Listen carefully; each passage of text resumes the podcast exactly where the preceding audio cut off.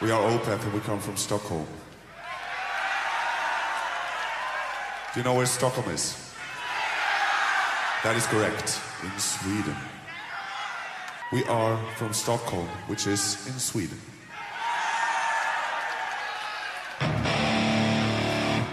Do you hear that? That is the sound of a tuned down guitar.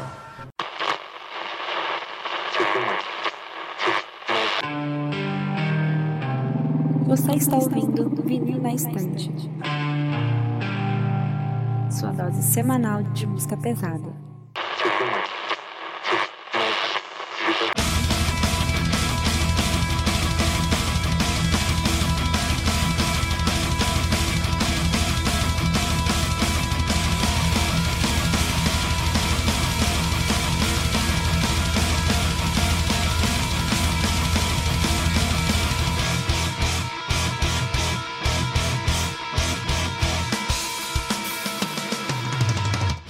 Eu sou a Kati.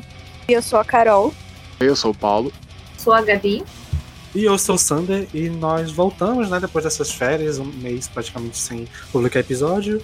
E nada melhor que já voltar falando da banda que a gente sempre comenta, né? A banda que todo mundo aqui no podcast curte, e já começar chutando portas entrando para falar sobre Opeth, a banda que a gente já teve um episódio falando sobre o álbum Still Life, e que agora a gente vai comentar um pouco sobre a história da banda no geral. Uh, só que, como vocês devem saber, a discografia do Opeth é gigantesca, então não vai ter como a gente fazer um episódio só, porque, né, temos que ajudar o nosso amigo editor a não trabalhar muito. Então a gente vai dividir. A princípio, esse episódio a gente vai falar do Orchid até o Ghost Reveries, porém, dependendo de como for a gravação, talvez a gente fale de algum álbum menos. Até lá a gente decide como é que vai ficar. E mais pra frente no ano a gente faz a parte 2, que é, provavelmente vai ser lá pro final do ano, porque né, tem muita banda pra falar e a gente não quer ficar só falando de Opeth, mas vai vir esse ano ainda. Bom, pra essa missão a gente chamou a Gabi, né, pra participar novamente com a gente. A maior fã de Opeth vocês vão conhecer na vida, muito prazer. E se você quiser nos seguir nas redes sociais, o nosso arroba é VNE Podcast no Instagram, Twitter e Facebook. E por enquanto é isso. A gente vai voltar agora a partir de, de agora, vamos direto, né? Sem pausas previstas. Bom, então, sem mais enrolação, porque esse episódio provavelmente vai ficar gigante. E bora logo tocar pro episódio.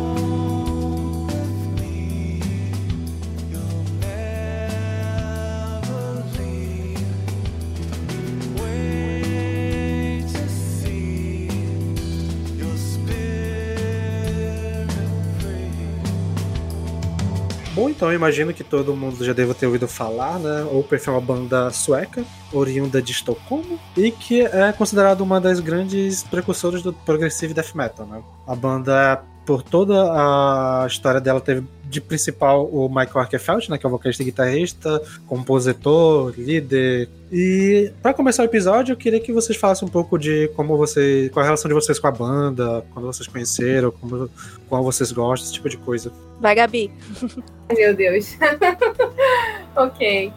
Bom, uh, sei lá. Ah, pensar. Eu estava preparada para isso. É, cara, o Opeth é uma banda que foi muito importante para minha formação musical. É, eu conheci quando eu estava ainda conhecendo metal, não faz tanto tempo atrás, né? Não faz tanto tempo assim, foi em 2012.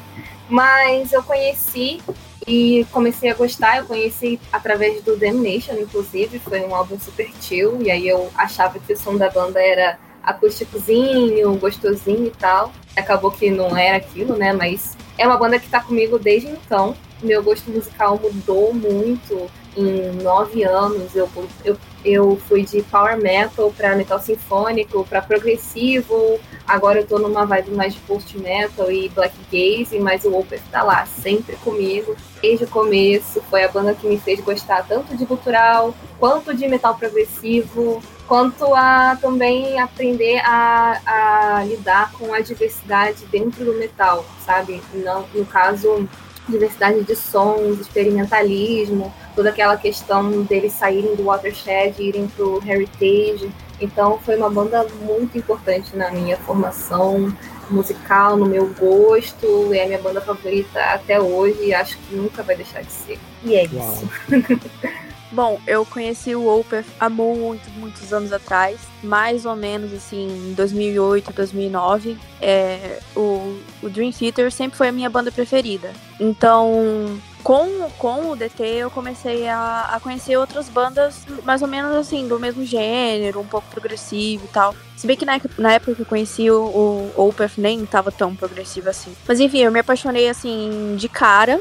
Eu não me lembro exatamente qual foi o primeiro álbum que eu vi, mas eu tenho quase certeza ou foi o Ghost Reveries ou foi o Watershed ou foi os dois juntos, eu não, não, não me lembro, faz muito tempo. Mas também é uma das minhas bandas preferidas, eu curto, curto até hoje. Vi o show deles no Vakin de 2012. Também já assisti aqui em São Paulo, quando eles vieram, uns anos depois. E, cara, pra mim essa banda é, é, é o melhor dos dois mundos. É, é a, é a mistura super bem feita de death metal com com progressivo, com um pouco de melódico. Eu gosto de todas as fases, tenho preferências por algumas, né? Lógico. E é isso. Pra mim é uma honra falar dessa banda que eu amo tanto. Galera emocionada hoje. e aí, Paulo, Kat, qual que começou? Posso falar, gente. É, eu vou no caminho totalmente contrário de vocês, porque eu sempre fui a pessoa apaixonada por logos. E aí, numa vez que, que eu vi, tipo, um, um monte de bandas juntas, é, num, numa arte assim meio, meio vagabunda. No meio desses logos todos estava o logo do Opeth, que é lindo, né, gente? E nessa eu quis muito conhecer a banda por conta disso. Só que acho que diferente de todo mundo, eu sempre fui atrás de. É, tipo, eu, eu, olhava os álbuns assim e achava o que eu acho mais, o que eu mais achava de nome bonito, assim. E eu achei bonito o Still Life. E como, não sei porquê, tipo, a minha playlist estava bagunçada e a primeira música era Benighted e foi aquela minha favorita, que eu sei que não é favorita de muita gente. Mas eu, tipo, comecei a ouvir a banda por essa música, que eu acho que é, tipo, bem meio fora, assim, do que eles são de fato. Mas, e foi isso. Eu achei, gente, como assim? Que banda maravilhosa é essa? E foi essa que eu conheci. Eu queria muito, eu queria muito fazer um adendo aqui, não preciso colocar no episódio, mas eu queria muito falar que eu, que eu entendo muito a Cat, porque quando eu descobri o Opry foi por causa do logo também. Eu vi um meme no Facebook, aí tinha logo no, no meme, e eu falei, nossa, que logo bonita! Quem, como será que é essa banda? Aí eu fui ouvir In My Time of Need, também não tem nada a ver com o som da banda. Entendo muito. Cara, pior que se vocês voltarem Sim. no meu Twitter, eu acho que eu tenho um tweet de 2013, 14 que eu falo, tipo, cara, eu acho que eu vou virar fã de Opeth só porque eu, eu acho o logo bonito e eu quero tatuar. É isso aí, cara. Eu, eu... é esse Quem nunca, né? Nunca. Tanto que eu já até fiz a minha, inclusive. Paulo? Ah, dos gêneros principais, assim, depois de Trash Power, o prog foi o meu terceiro gênero principal. E eu comecei de uma maneira similar a Carol. Eu gostava demais, demais, demais de Dream Theater. E uma das bandas que eu vi o pessoal comentar mais assim era justamente o. E o primeiro contato que eu tive com eles, se eu não me engano, foi em 2012. E foi com Blackwater Park. Eu ouvi o álbum e não desceu. E eu fiquei tipo, meu Deus do céu, lá vai eu ser do contra, mas depois eu não sei porquê, eu dei a chance de novo pros caras e aí clicou de verdade. Puta merda, velho. Uma das minhas bandas favoritas da vida, assim, com certeza. Bom, como sempre, né, você o diferentão aqui, que acho que daqui dos presentes eu fui o que tive contato com a banda mais recentemente. Eu comecei a ouvir o Perfect Porta de 2016, 2015, 2016 mais ou menos. É, era uma dessas bandas que eu sempre ouvia falar, mas nunca tinha pego nada pra ouvir. E, tipo, era na época ali, provavelmente 2015, na verdade. Eu lembro que tinha sido logo depois, assim, um tempo depois do lançamento do Peliocominho, que era o álbum recente da época, da época. E eu lembro que uma amiga da faculdade, na época eu fazia faculdade de informática ainda, ela, falava, ela era muito fã da banda e ela tinha fala desse álbum. Aí eu peguei pra ouvir. E por uns dois anos, a única coisa de Opeth que eu ouvia era o Pale Comini, tanto que até hoje eu considero ele meu álbum favorito. Eu acho que de 17 pra cá que eu fui é, atrás da discografia e eu fui gostando mais, assim, tipo, eu curto praticamente toda, todas as, as fases da banda. Mas até hoje a, o Pale Comini continua sendo meu favorito, porque eu tenho uma ligação emocional muito, muito doida com ele.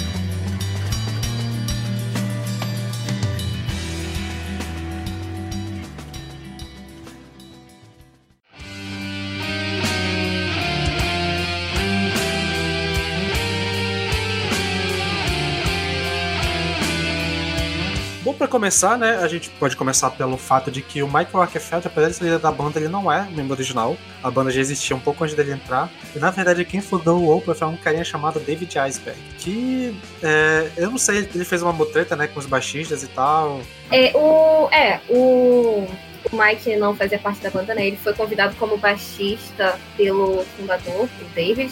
E só que os outros caras da banda ficaram putos com isso. E aí todo mundo saiu da banda e só sobrou o, só sobrou o Mike e o David. E acabou que o David saiu também. Então o Mike meio que é, é, usurpou a banda, assim, porque ele entrou depois e acabou que todo mundo saiu e ele pegou esse nome e fez aí a banda dele como até hoje. Exatamente. Ele acabou sobrando o rolê e ficou com o nome, né? Isso aí, é um nome, né? É um nome bonito, né? Eu também teria forçado pra ficar com o nome. E, Acho que ele fez muito que bem. Né?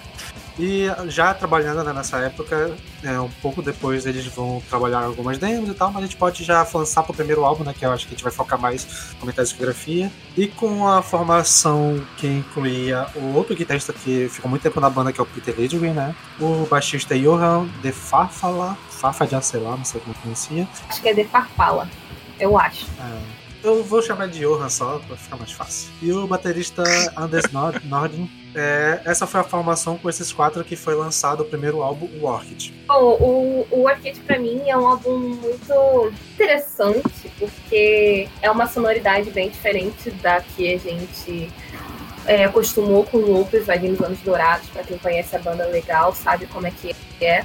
Mas ainda assim é um álbum que dá pra, dá pra você, assim, em retrospecto, você percebe que eles estavam no caminho certo, sabe? E uma coisa que eu comento muito é que para um álbum debut, um primeiro álbum assim, de estúdio, eles fizeram um trabalho, sim, impensável, muito, muito acima do nível para um debut. Ninguém naquela época em 1995 estava fazendo o que eles fizeram no então por si só eu já acho isso impressionante. O Orchid é um álbum que eu gosto é, bastante até, mas é, eu concordo com a Gabi, não é um som que é o Opeth que a gente conhece. Eu, eu acho esse álbum mais prog black do que aquele prog death que a gente se acostumou com eles. Mas ainda assim é uma coisa maravilhosa, assim. os caras vão bem desde o início. Ah, as letras são meio, sei lá, fracas ao que a gente foi se acostumar depois. Mas o álbum é maravilhoso, ainda mais para um debut, justamente como a Gabi falou. Em 95 não tinha ninguém fazendo isso. Então, tipo, a, a comparação dos caras era justamente bandas que lançaram clássicos no ano, tipo, é, o At the Gates, o Dissection mesmo, o Death, e o Opeth tava lá lançando, um, não um clássico, mas um álbum completamente singular. É meio cult, né? Como a gente já tinha conversado antes. Essa sonoridade prog black que ele falou, total, total. Pra mim, esse álbum é bem mais puxado pro black. E as letrinhas cringe, as letrinhas, as letrinhas é muito black metal, que só fala de inverno, uh, norte e estrelas e floresta. É muito black metal mesmo. É, porque como qualquer banda no início, né, não, não, já não nasce pronta e feita para o sucesso, né? E eu acho esse álbum ótimo, apesar de, de, de ser uma estreia. Eu acho que eles cons conseguiram manter um pouquinho dessa identidade nos anos seguintes, dessa primeira, desse primeiro álbum. Principalmente a voz do Michael. Hum, nesse caso, eu acho que eu discordo um pouquinho, para falar a verdade. Mas é, é porque eu, eu vejo nesse caso como evolução. A partir do. A partir de álbuns que a gente ainda vai comentar aqui. É, o gutural do Michael, tipo, se acertou muito. Eu acho que Sim. nesse álbum tinha muito. Sim. E nesse álbum ainda tinha muito aquele lance do rasgado do black metal mesmo. Eu acho, eu acho. Sim, sim. É, como uma pessoa que, tipo, eu não conhecia esse álbum, eu fui ouvir agora. E eu me espantei, assim, de pensar que, por ter ouvido outros álbuns, que o Opeth já foi assim. E falei, gente, é uma exatamente como vocês falaram, uma banda de black metal ali no comecinho, nas raízes do black metal, e eu fiquei, tipo, chocada. Não, não foi um dos meus favoritos, assim, ouvindo, mas foi uma, uma surpresa bem boa, assim, de saber que eles têm esse, esse, essa outra faceta, já tiveram, no caso. É, bom, eu já vou começar com as polêmicas aqui, né? É, dos álbuns que a gente vai falar hoje, provavelmente esse é o meu menos favorito. Eu achei. A- tipo, eu conhecia só assim a Forest, Forest of October, né? Desse álbum. A ouvir o álbum inteiro foi a primeira vez que eu fiz pro episódio. E eu achei ele um pouco arrastado, sei lá. Tipo, eu não curti tanto assim. É muito longo e tal. Normalmente o Opeth tem álbuns longos, mas sei lá, esse não me desceu. Mas uma coisa que eu fiquei pegado é, tipo. Que eu acho que provavelmente vocês vão discordar veementemente de mim, mas sinceramente eu não consigo ver esse, tanto esse quanto o próximo álbum e enxergar coisa de black metal nele. Sei lá, tipo, não faz sentido pra mim dizer que é um prog black, mas sei lá. Tipo, Nossa. eu enxergo muito mais coisa de Death Doom, tipo, meio Paradise Lost do que de, de prog de black metal. Eu, eu, sinceramente, eu É, não eu consigo ver. Eu acho bem blackzão, bem blackzão mesmo. Acho que é a distorção, Tipo, fala- os riffs, eu acho que. Eu acho que lembra, Eu cara. acho que a guitarra, principalmente, não me lembra nada de uma guitarra de black metal, por exemplo. Mas sei A lá. guitarra me lembra bastante. Mas enfim, Por exemplo, a própria Forest of October, o riff inicial dela pra mim parece muito Paradise Lost do que qualquer outra coisa. nossa, me lembra muito mais Black. Da segunda. É, é tipo assim, é porque Black é muito.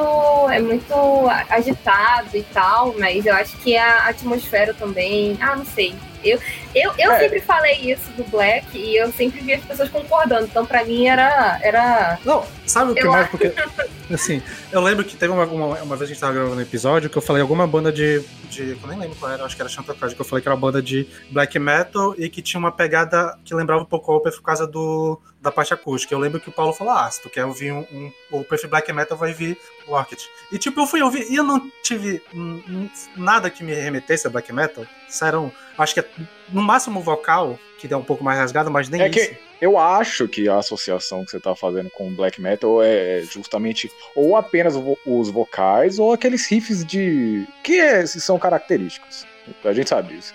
Mas é, a atmosfera também eu considero muito, muito, muito black metal, cara.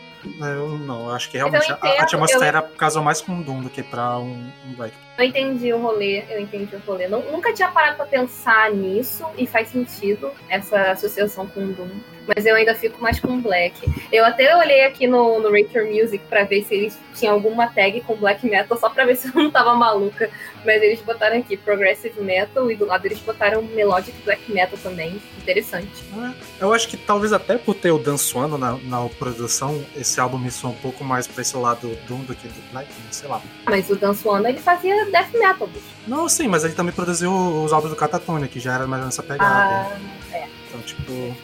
Acho que daí eu vejo mais. Tipo, pra mim, é, a parte de guitarra, principalmente, sou muito mais pra Daisy Lost do que qualquer outra coisa. Porque não sei, acho que é É muito. É melódico demais do que seria black metal, sei lá. Por isso que é Melodic Black Metal. É, mas aí existe o, aí existe o dissection da vida. Não, mas ainda Não, assim, mas eu queria- eu não consigo ver nada parecido desse Dissection com Opus. Tipo, nesse álbum. Mas sei eu- lá. Mas eu queria falar uma parada que o Sander falou sobre o álbum ser arrastado.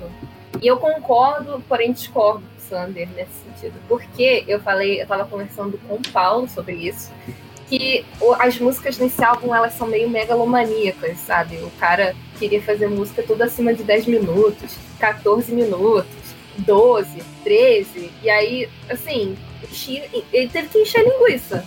Ele deu uma enchida ali de linguiça. Mas ao mesmo tempo, quando eu ouço o álbum, é um álbum que eu não consigo ouvir muito. É um álbum que pra mim é uma experiência, sabe? Você tem que estar no mood certo, enfim. E aí, pra mim é uma experiência. Se você tiver com paciência e no mood certo, ele vai fluir muito bem. Caso contrário, vai ficar arrastado, vai ficar pesado. É. Mas eu acho que é mais vai por aí. É, pra ser sincero, eu acho que eu só gostei de duas músicas desse álbum. Que foi a própria Forest que eu já conhecia e a Under the Whipping Moon. O resto eu achei. É. Eu tô, assim- eu tô assim um pouco triste porque eu, eu defendo esse álbum demais, porque eu acho ele meio underrated demais. E a última música, The Apostle in Triumph, é uma das minhas favoritas, assim, do Opus na vida. Eu acho ela incrível. E ninguém dá atenção pra ela, tadinha. Mas, Inclusive, eu eu até tava pensando, quando eu tava pensando sobre essa parada que eu levantei do, Bla- do McLemet e tal, que talvez eu dava a impressão de que isso fosse o que fã de prog acha que é black metal e não que seja black metal fato. sacanagem, cara. Tem a ver. Caralho, fiquei triste agora. É porque, sei lá, eu vejo. é, Quando as pessoas falam que é black metal, é, tipo, o discurso parece que é tão black metal assim que, tipo, eu vi e realmente eu tive que me esforçar pra pegar. Ah, isso aqui talvez soe como black metal. Tipo, não sou tão assim, sei lá. Tá muito mais death pra mim. Só no death que eles vão ter depois, mas não me soa black metal de nenhuma forma. Cara, mas se você fizer, tipo assim, ouvir o Orchid ou o Morning Rise, que também é nessa vibe, e ouvir, o, sei lá, o My Arms Are Hers logo em seguida, tu não sente uma diferença, assim, gritante na sonoridade? Pois é, mas eu acho que é uma diferença entre death metals diferente do que um ser death e um ser black, sabe? Filosófico. Pois é.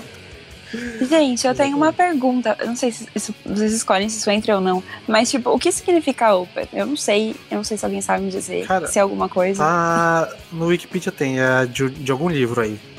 É só isso que fala. É City of the Moon, é de um livro, eu não- ah, é um livro chamado É. Sunbird, do Wilbur Smith, e originalmente é Opeth com, sem o T, sem o T não, sem o H, aí é Opeth, aí eles fizeram isso, e, o- e a tradução é City of the Moon, Cidade da Lua. Inclusive, Nossa, obrigada. Né? Bonito.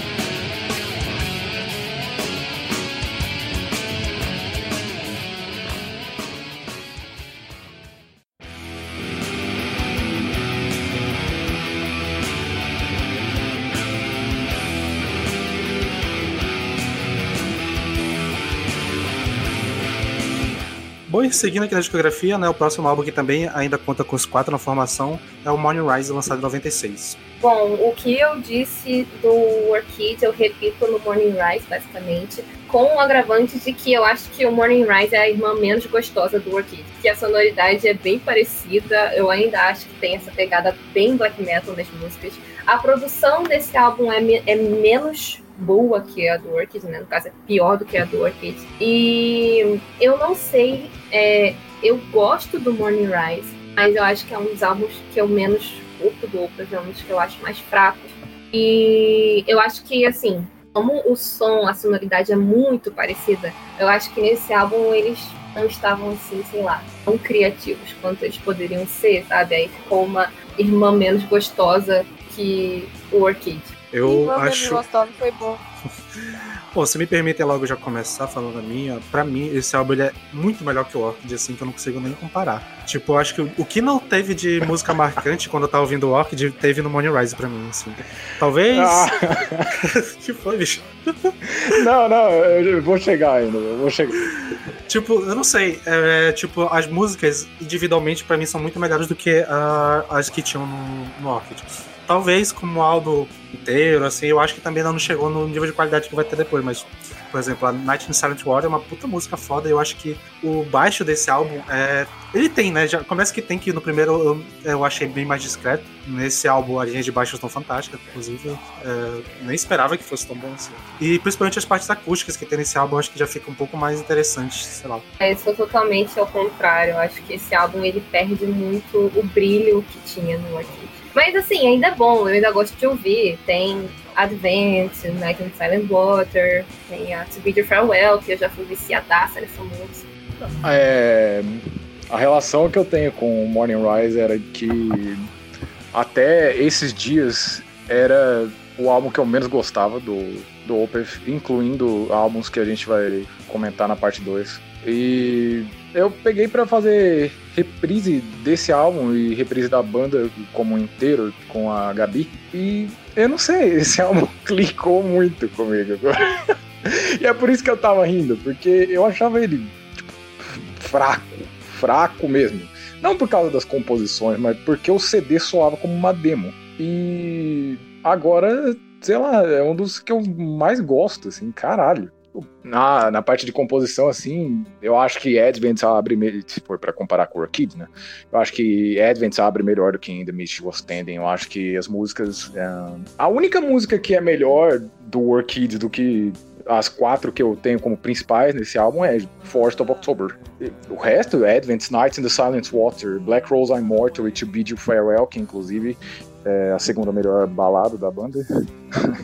Ah, Concordo, isso. Não sei nem se é a segunda. Eu acho que pra mim. Ah, não. Não, né? tem as músicas Não, é a É. segunda, você sabe disso. É. ok, justo, justo. São, são as melhores, tipo, dessa fase inicial, assim, dos caras. E esse álbum, em contraste, é, eu acho que já começa a adicionar os elementos de death metal mesmo. E aí já começa a ser uma coisa tipo, ah, ok, os caras estão caminhando pra uma direção onde vai ser prog death. É, Eu acho, inclusive, que esse desse pro próximo álbum, acho que é até uma evolução natural do- de sonoridade. Principalmente na parte acústica, que eu acho que tá é bom pra caralho. Nossa, a, a parte de violão que tem em Night Silent Water provavelmente tá no meu top de é, trecho acústico do Opeth. Cara, essa música é linda demais.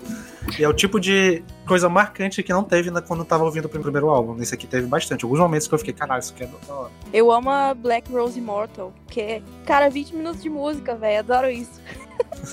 Ela é maravilhosa também. Eu acho que é a música que mais me, me marca desse álbum. Que não tem tantas, Cara, eu- né? Só tem cinco ou seis, eu não me lembro quanto é. Cinco, são cinco. Cinco. Cinco. Se a gente não considerar Eternal Soul Torture, que é um erro, então assim, cinco. São, só são cinco. É, é bônus. É bônus foi relançamento, então não conta. É bônus e acho que é uma demo de alguma das músicas do álbum, enfim. É, é que nem a, é que nem a, a, do primeiro álbum também tem uma música assim, né? Ainda Nossa, aquela música é horrorosa, meu Deus do céu. Meu Deus. Olha, isso pra- pra- é pra gente que acha que eu, por ser muito fã de Opeth, eu não falo mal. Essa música é um erro. Enfim, continue, Carol. Tadinha. Não, não, era só isso que eu queria dizer mesmo. Ah, eu tenho uma confissão a dizer. Não consigo ser tão fã assim de Black Rose Immortal. Todo, todos os fãs de Opeth são absolutamente loucos por essa música. E aí eu fico ouvindo ela e, ok, ok, não boa música. No final da música, acho que nos últimos três minutos, ela fica absurdamente incrível. Tem uma, uma passagem que é maravilhosa. Mas, é, não tá nem nas minhas favoritas do Morning Rise. Então, tá a minha confissão aí. Eu senti que essa faixa, tipo, eu ouvi sem ver o nome, né? A Black Rose Immortal. E eu comecei a ouvir e falei assim, nossa, isso aqui tá começando a misturar o que eu, o que eu acredito que seja o Opeth com Black Metal. Ou melhor, o Black Metal primeiro que o Opeth se tornou depois. É, e aí eu falei o nome e falei, é, Black Rose é super Opeth, Immortal é bom, é Black Metal. Entendi de onde veio a coisa toda. Eu só queria deixar aqui registrado que a, a faixa Nectar, até o momento, tem a melhor linha de, de baixo do Opeth até agora. Eu não posso concordar com isso porque existe um álbum inteiro chamado Damnation. Não, eu digo até agora que a gente chegou. que a gente chegou. agora? Até a gente Tá. chegou na, na- na história da banda. Dos dois primeiros álbuns, essa tem a melhor linha de baixo. Inclusive, assim, quase, quase me deixa pena do maluco terceiro, porque ele tocava bem pra caramba. Nights in the Silent Water, nega. Não, também. É, é porque a Silent Water, a Silent Water que mais me chama atenção é o violão. Tem muito, né, cara? Quando- no- no- quando- O Opeth o Opeth sempre foi uma banda que desde, o- desde o debut sempre teve uma. Não é uma fórmula, mas ao mesmo tempo é, deles terem essa, essas dinâmicas e sempre ter aquele violãozinho acústico. Eu acho, eu acho muito maneiro como eles têm isso até hoje. Quer dizer, até o Watershed, né? mas é, não caiu numa parada genérica, tipo, totalmente fora do assunto agora. Tipo, Neil Blue Scars, que muita gente reclamou que o último álbum foi genérico, porque eles fizeram a mesma coisa do, do debut, não sei o quê, os caras estão no terceiro álbum ainda. E o Opeth não, eles fizeram lá oito álbuns de estúdio na mesma, assim, nessa, nessa dinâmica e super aclamado.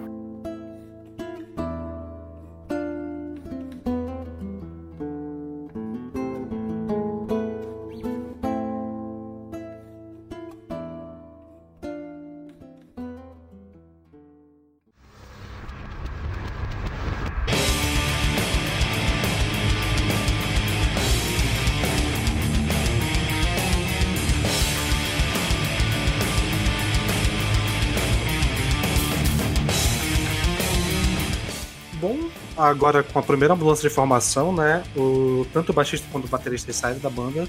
E tiveram a entrada de dois membros, porém, durante a gravação desse próximo álbum, que é o My Arms Hearts de 98, apenas o Martin Lopes, que é o baterista, que gravou. O Martin Mendes entrou na banda logo em seguida, mas ele não teve tempo de aprender as linhas de baixo, né? Isso, quem gravou o, o baixo nesse álbum, se eu não me engano, foi o próprio Michael, né? Sim, sim, ele mesmo. O O próprio cara é o bichão. bichão mesmo. é o bichão mesmo. Uma coisa que eu queria falar desse álbum, que eu acho que é muito crucial, e eu não sei se vocês vão concordar comigo, nem se vocês ouviram sequer esse álbum, é que esse, esse é de 98, né? E em 96, o Dan Swano lançou Crimson. O Dan Sono, pra quem não sabe, né, é o produtor dos primeiros álbuns do Opeth e tal, eles eram amigos, fez parte do fez parte da, de uma outra banda com o Michael, o Bloodbath. Eles eram muito amigos. E esse álbum, Crimson, ele tem uma sonoridade eu acho que é muito semelhante ao do My Arms Yours. Muito. Então, assim, é, eu acho muito interessante isso. E agora falando do My Arms, ele dá essa, dá essa continuidade assim no, no gênero Progressive Death. Eu acho que esse é o álbum que vira a chavinha e nesse álbum realmente é Progressive Death Metal. É quando eles viram a chavinha do Black e vão pro Death. Então, para mim, esse é o álbum que definiu daqui para frente o som do Opeth. Bom, vamos de polêmica, né, então. É... Esse ah, é o mais fraco. Ah, não, não, não, não. Não É quero ouvir o Paulo falar. Não quero ouvir o Paulo falar. E... Desculpa, eu não quero ouvir o Paulo falar. Não quero ouvir o Paulo falar sobre esse álbum. Pra mim, o mais fraco a gente nem vai falar nesse episódio de hoje. Cheirinho de heritage. Exatamente. Exatamente. Essa- mas aí, é- Mentira, mentira, mentira, gente. Aí, é- de aí é chutar no cachorro morto, né? Gente, pelo amor de Deus. Oh, uma- pelo amor de Deus. Não, não, não, não. Calma aí. Uma Calma banda aí. que tem Sorcerers na discografia, a gente. Bem Eu melhor. vou, só. eu vou... Sorcerers é maravilhoso. Meu do céu. Já não começou. Nossa, exagera, adorei, não adorei que Não. já começou a treta Deus. e Não, eu vou, chegou lá vou, vou, vou salvar pra parte 2, mas puta merda. Vocês estão errados, velho. Ah, a Gabi tá certo sobre Sorcerers, mas enfim. É, o maior Rehearse dessa fase de ouro, assim, é, é o mais fraco, pra mim, pelo menos. Tipo, eu acho, eu acho que o álbum abre extremamente bem, tipo, muitíssimo bem mesmo. E eu concordo com a Gabi que é esse álbum que é a transição pro prog death mesmo. Um, a sequência de April, Ethereal, When, Amen, Corner, Demon of the Fall, tipo, pouca banda faz, tipo, pouquíssima banda faz, mas o final do álbum, o final do álbum é, é tão fraco, pelo amor de Deus, é, é, é- é- nossa, é bem, bem dispensável, cara, de, de verdade mesmo. Tipo, a, a produção melhorou, se, se a gente for entrar nesses aspectos um pouco mais técnicos, tudo bem, mas hum, ainda eu fico com o meu Morning Rise. Justo, justo, concordo. Quase literalmente, assim, tipo, eu realmente acho que o início do álbum é muito bom, mas o final dá uma, tipo, sei lá, é uma injeção de linguiça, talvez. Tipo, podia ter menos coisa ali. Exatamente. Ia sobe tão melhor. Assim, eu entendo a parada do, do, do álbum cair um pouco, porque Karma é uma, é, uma, é uma problemática. Eu acho que Karma é uma coxa de retalhos. Não é ruim, mas é uma música que, assim, poderia ser melhor. A, se- a primeira sequência, assim, do álbum é tá muito boa. April Serial, When, Demon, Amon Corner e Demon of the Fall é uma paulada. Porque, Eu amo muito, eu amo muito Creedence, essa baladinha, mas eu entendo baixar um pouco os ânimos e aí o álbum não fecha assim tão bom quanto ele poderia.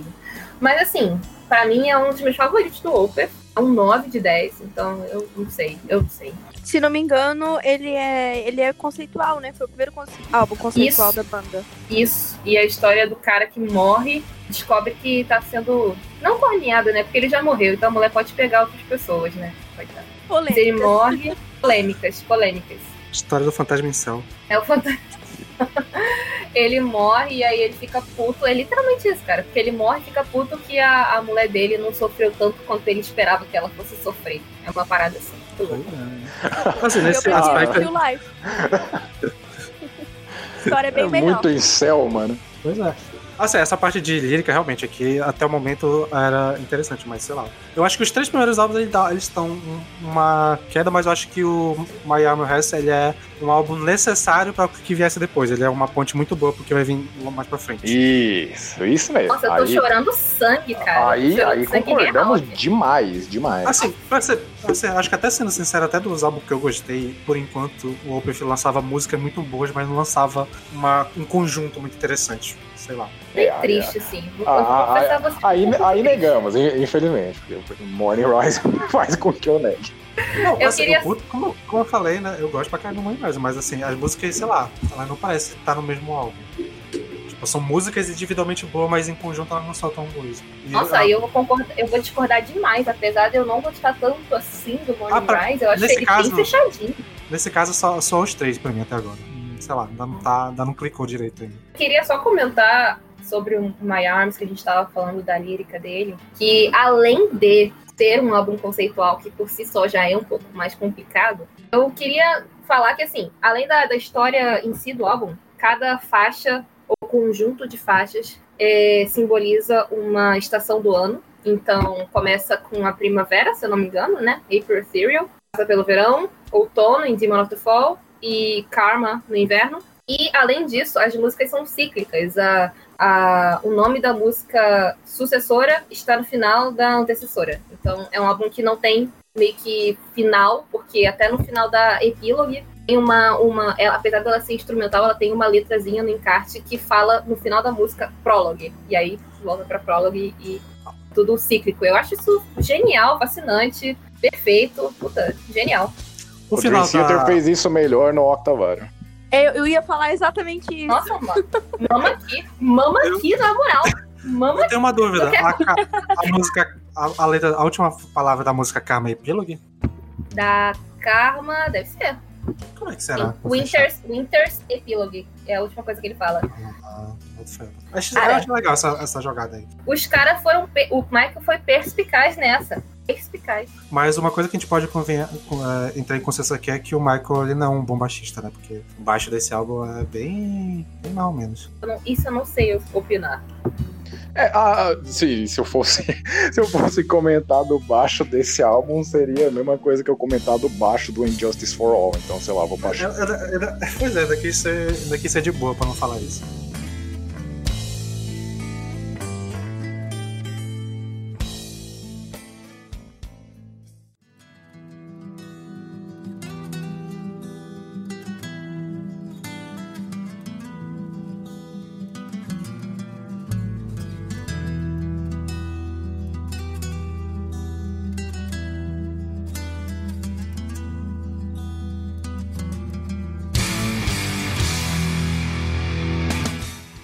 Prosseguindo aqui na discografia da banda, nós temos em 1999 o Still Life, primeiro álbum a contar com os quatro, né? Nesse o Martin Mendes já é acreditado na gente baixo, que é a, podemos dizer que é o primeiro álbum da formação clássica completa. Isso.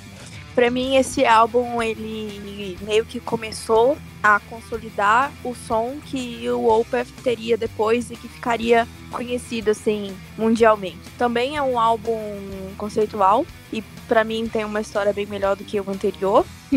eu acho que todo mundo vai concordar aí. E até as baladinhas desse álbum são ótimas e eu acho que eles tocam até hoje, né? Face of Melinda. É uma das, é uma das mais famosas deles, se não me engano. Eu não lembro quando foi que eles tocaram, mas eles tocaram. É, no show sempre faz sucesso essa música. Eu ia dizer que, por exemplo, é God Has Lament é uma música que eu achei extremamente doida. Porque eu acho que ela contém tudo que o Opeth tem em algum ponto da carreira deles, assim. Então, tipo, sei lá, eu acho que eu mostraria pra uma pessoa e falar assim, ouve isso aqui e se você curtir, você, bom, aí você tem uma gama de álbuns pra ouvir. É, porque foi a primeira impressão que eu tive ouvindo e tal. Inclusive, essa música, ela tem um trecho de guitarra que ela me lembra os arpejos que fazem no, no Necrophagist. Acho que até ficou discutir isso, né, na verdade.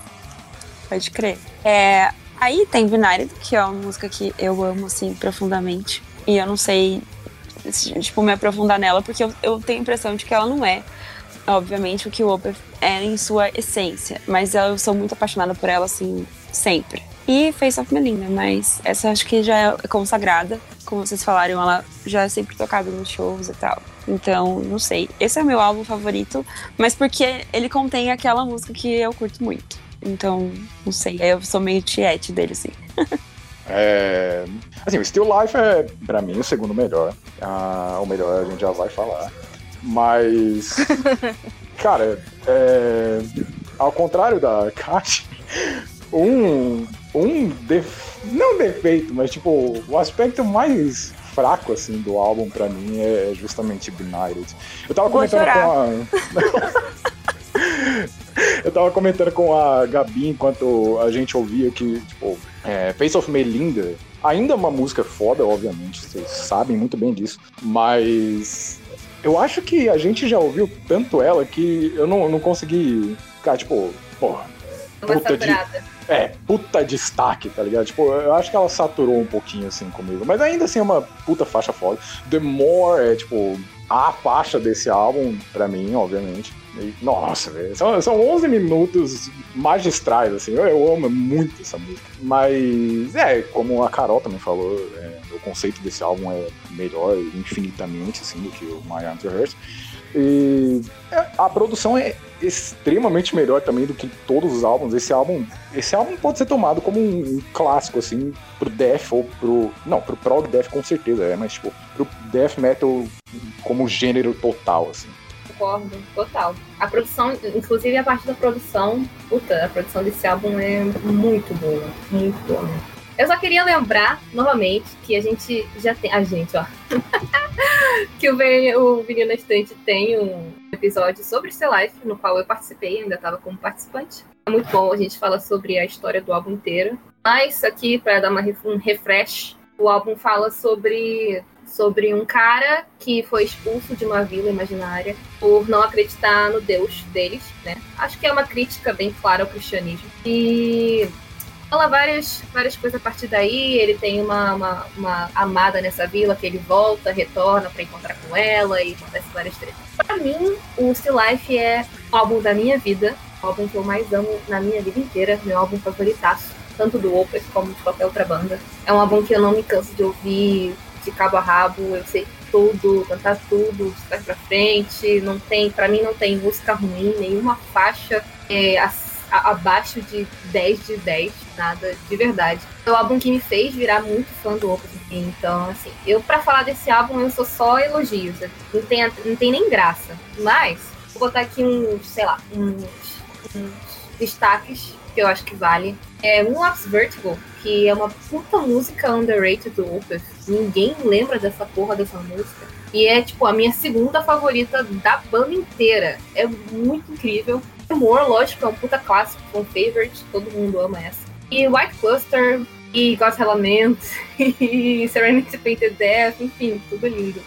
É, pra quem quiser, né, ouvir nosso episódio lá, é bom porque eu ouvi a primeira vez essa, esse álbum pro episódio. Então lá tem meus meus pensamentos mais frescos e tal. Eu não vou me alongar muito aqui, mas assim, eu acho que esse é o primeiro álbum, assim, que eu posso falar que é um álbum fantástico do Opeth. Daqui pra frente eu vou, eu vou entrar numa sequência que provavelmente vai durar esse nosso episódio de hoje, que só é álbum fantástico, assim, tipo, não tenho que tirar. É, eu curto pra caramba, a minha favorita é a Serenity Paint Death, que é, até se tu ver que cada um daqui escolheu uma música favorita diferente, praticamente, dá pra ver como é que o álbum é foda. Eu acho que dá pra te comentar também, além do álbum, assim, falando um pouco da história da banda, esse álbum é engraçado porque ele quase foi o último álbum da banda, que a banda tava não tinha feito sucesso até então e os membros estavam meio, meio para baixo e tal. E aqui eu acho que tem uma. Um, dá pra gente falar um pouco de uma coisa que é interessante para a história do Opeth, que é a relação do, do Michael Arkerfeld com os, os membros fundadores do Catatonia, né? O Jonas e o Anders. Porque eles apresentaram a gravadora, né? Esse, esse álbum aqui foi o primeiro álbum a trocar de gravadora, que foi já pra View Records.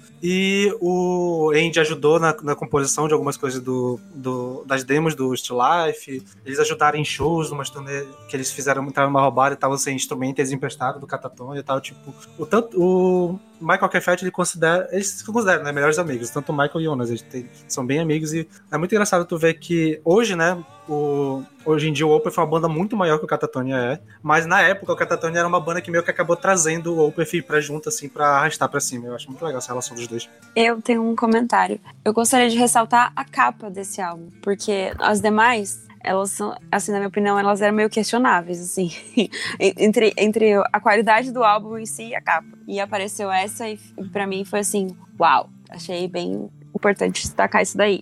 Sim, engraçado que a gente não falou dos, dos três primeiros álbuns é justamente as capas super minimalistas e principalmente My Arms Your Horse eu acho bem black metal aquela capa. Só a capa, tá, gente? Só a capa. Concordo, super. Imagina quem pegou esse álbum em 1998 achando que ia levar um pancadão black metal na fuça e é agraciado com Credence no meio do álbum. Coitado.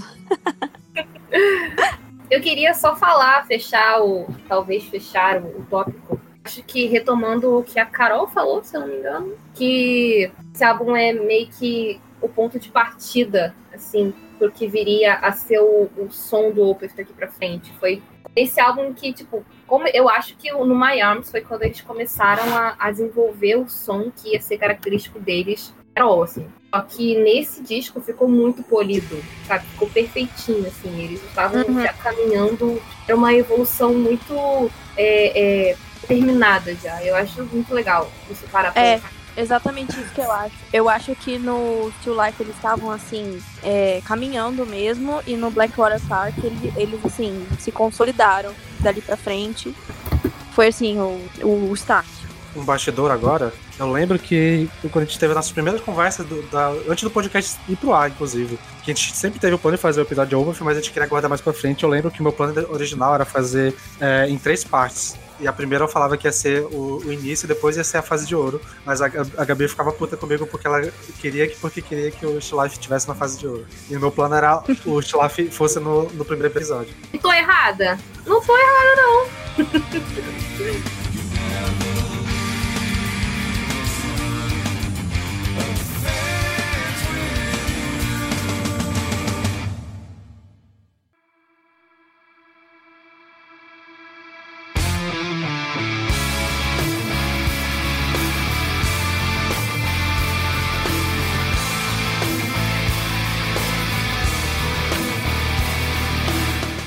na virada do século, né, em 2001, o Opeth lança o que pra muitos é o melhor álbum deles até agora, que é o Blackwater Park.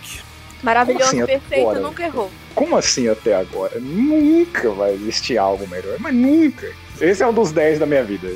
E, puta, de metal assim, deve ser abaixo do Rust in Peace o álbum da minha vida. Tipo, caralho, é, é- eu abri o episódio falando que esse álbum não clicou comigo a primeira vez que eu ouvi, mas, nossa, mãe de Deus, é, não, não tem um momento assim que eu fique tipo, ah, tá bom, tá, tá, tá fraquinho, sabe? Tipo, não, é, é tudo perfeito, é tudo, tudo maravilhoso. Eu- Eu não, não vou fanboyzar, pode continuar, Com- Carol. concordo, concordo com o Paulo. É, é, é um dos álbuns que eu mais ouvi na vida e é um dos meus preferidos do, do Opeth. E devo acrescentar que eu acho que muito dessa, dessa como eu vou dizer, essa, essa, essa virada do Opeth, essa consolidação, é, eu acho que se deve muito à produção, né? Que foi o meu deus, o Steven Wilson, que começou a trabalhar com o Michael aí a partir de então. E aí foi, foi só sucesso essa parceria. E quem discordar tá errado. Eu costumo dizer que a produção do Blackwater Park e do Deliverance foram as melhores coisas que o Steven Wilson fez na carreira inteira dele. Eu, eu- eu senti, eu, senti, eu senti a Carol morrendo por dentro agora, na moral. Isso foi reparação histórica ao que aconteceu sobre o Still Life há poucos Sim, minutos a- atrás. eu, eu não discordo de você, mas eu também não concordo porque eu amo o Porcupine. Então isso aí já é outra discussão. Ai, ai. É, em relação a melhores momentos, assim, tipo, eu, eu empataria com o Fear of a Blank Planet. né? Justamente, justamente, cara. Porque eu também sou. Eu pago muito pau pro Fear of a Blink Planet. Mas enfim. Ah, bom. é, a Carol já tava com a Carol pra detalhe agora. Tá- Ah, mano, ela tá com a faca e a granada na mão, velho. Na moral, mano. Cara, mas o Blackwater Park é outro álbum que também não dá pra poupar elogio. Meu segundo favorito e é um 10 de 10 também. Sim, eu dei mais de um 10 pro Opeth na discografia. Ainda tem mais um, enfim. Mas uma coisa que a Carol falou, e eu concordo pra caralho, é a questão da produção. Esse álbum, sem a produção que ele tem, eu acho que ele não seria assim tão. Claro, as composições são maravilhosas, mas sem a produção ele ia perder um pouco do brilho, sabe? Porque o, o, o que o Steven Wilson fez ali, cara, é, é papo de. Sabe? Você pode nem ser uma pessoa que se liga muito nessas coisas de ah, produção, bininim, bananã, mixagem. Mas quando você ouve, você percebe muita diferença, sabe? Todos os detalhes que ele encaixou. Puta, foi um trabalho Uhum. espetacular. É, o que eu sinto é que nos álbuns anteriores ainda tinha, como é que eu vou dizer, aquela coisa meio crua ainda no som, né? E Uhum. a partir de Blackwater Park, não, melhorou esse, esse profissionalismo, né, digamos assim. É, eu acho que concordo, mas no Still Life eu acho que não é. No Still Life não é cru. Acho que é cru no My Arms pra trás. Aí no Still Life é bem polido. Só que no Blackwater Park, ele além de ser polido, ele é muito detalhista. Entendeu? Então Uhum. ele, ele é um nível acima, sabe? Então, puta, é, é, é a cerejinha do bolo.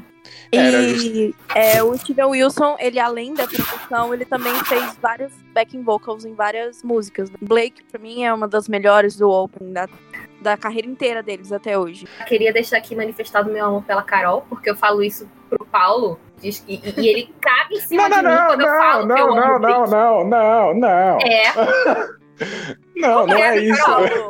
a gente, nós defenderemos Blake até o final de nossas vidas, entendeu? Não é isso. melhorar isso daí, porque é muito boa. É muito boa. essa música. Amo, amo. A Kat, mano. Puta merda, velho. Mas enfim. é- Não, mas não, não é que é fraca. Como eu disse, tipo, tudo aqui é destaque. Mas Bleak é a minha Face of Melinda desse álbum. Eu ouvi tanto que eu fiquei, tipo, ok. Não, Cara, você vai despertar tanta raiva com esse comentário agora que eu não queria nem estar na tua pele pra, não eu, eu sei, mas foda-se. mas. Eu entendo, porque é meio, é meio farofinha, né? Mas, ok.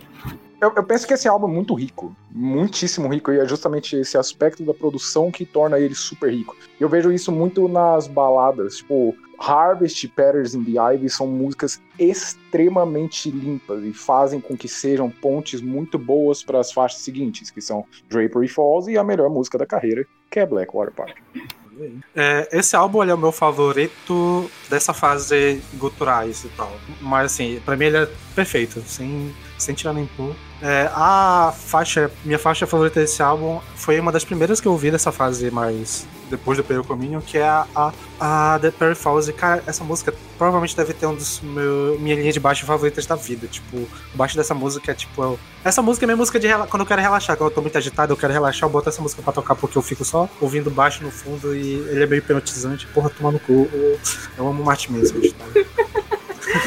Eu queria comentar um aspecto desse álbum que eu acho que não se repete mais nenhum álbum do Opeth, que é a atmosfera. Eu acho a atmosfera desse álbum singular, cara. Eu não sei nem explicar, mas é uma parada tão densa, atmosférica e que você realmente parece que tá num pântano, sabe? É muito louco.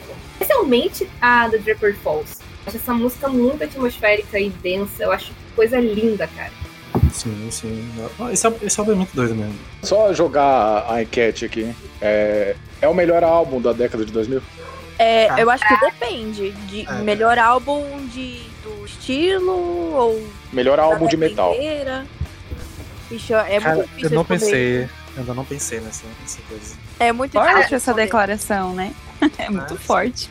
Tem muito- tem muito- é uma década inteira, né? Exato. Eu, não- eu ainda não pensei sobre isso pra, pra ter uma resposta. É que o único álbum, assim, pra mim, para mim, que chega. Os, talvez os únicos dois, mas um pouquinho mais à frente, assim, eu colocaria. O único álbum que chega perto é o Leviathan, do Mastodon. Eu sabia que você ia falar esse. Eu sabia, eu sabia. No meu caso, eu diria que é o Crack the Sky. Eu fico entre Crack. Cara, cara, é foda, porque. Não dá, não dá. Tem o, o Perfect Element e o Remedy Lane do Pain of Salvation, o Crack the Sky e o Lateralis. Mas eu acho que é justo. From Mars to o Sirius pra mim também. Pois é. É, From Mars to Sirius também. Uma, porra, tem um bocado de coisa aí. É complicado. Mas eu diria que sim, porque eu acho que esse álbum é um, um- marco no metal em geral. Sabe? Você, vai, você vai ver banda agora que tá fazendo sucesso agora, como o próprio Neo Oblivious Scars, que eu já mencionei. A, a influência deles é Opeth. E quando eles falam do Opeth, eles falam do Blackwater Park, sabe? Então é um álbum que marcou uma geração inteira. Então eu achei um puta divisor de águas, sabe? Então acho que ele merece o título. Eu, eu acho ele- é, eu acho de longe ele é o álbum mais importante da carreira do Opeth, assim. Provavelmente o álbum do prog death metal, bicho, assim. Se tiver que um álbum definir a sonoridade, o que que é, tipo, o que que é o gênero, o que que as bandas vão ter que ouvir pra fazer algo parecido, ou pra seguir é esse. Mas aí eu dou a mão, Porque eu dou é a mão pra perfeito, Gabi tipo, que e falo que É- é raro ter o Still Life coisa. também. Ah, obrigada. Mas. Mas é porque eu acho que esse álbum ele, é- ele tem um quê de Still Life, só que ele, tipo, se eu for comparar, eu acho que eu vou preferir os que são semelhantes, por exemplo, a balada de lá e a balada daqui, eu vou preferir daqui. A abertura de lá, a abertura daqui, eu vou preferir daqui, sabe? Tipo, Ah, os tá, dois estão ok, ok. lutando muito alto, tipo, é uma disputa em, em nível assim titânico, mas o Blackwater leva. A abertura eu fico com Demore, mas ok. É, eu Mas é- também. mas mas é mas só o eu fico com Blackwater, no caso. Entendo. Apesar de eu amar White Cluster também. Então. Inclusive, eu acho que até chegou a discutir isso no episódio de Acústica, né? Que a Harvest já é um pouco do que vai ser o Domination, né? Pelo menos ela me parece bastante. Eu acho muito foda essa música. Acho que foi uma das É, primeiras eu, músicas do eu, Opeth acho que que eu eu, eu acho que eu cheguei a discutir isso com a Gabi, inclusive, quando a gente estava discutindo sobre a reprise da banda que a gente estava fazendo. Cara, eu vou ser sincera, eu não lembro e eu não sei se eu concordo, porque é, é engraçado que quando você começa a ouvir Opeth é uma sonoridade bem parecida, mas quando você fica anos ouvindo, já parece que fica muito delimitado, sabe? I Harvest é do Blackwater, The Nation tem essas músicas X, mas acho que é uma coisa que já estava muito para acontecer, porque já tinha Creedence, já tinha Benighted, já tinha Subid Your Farewell, então acho que é um combo dessas todas, assim, que vai e gera o The Nation, sempre.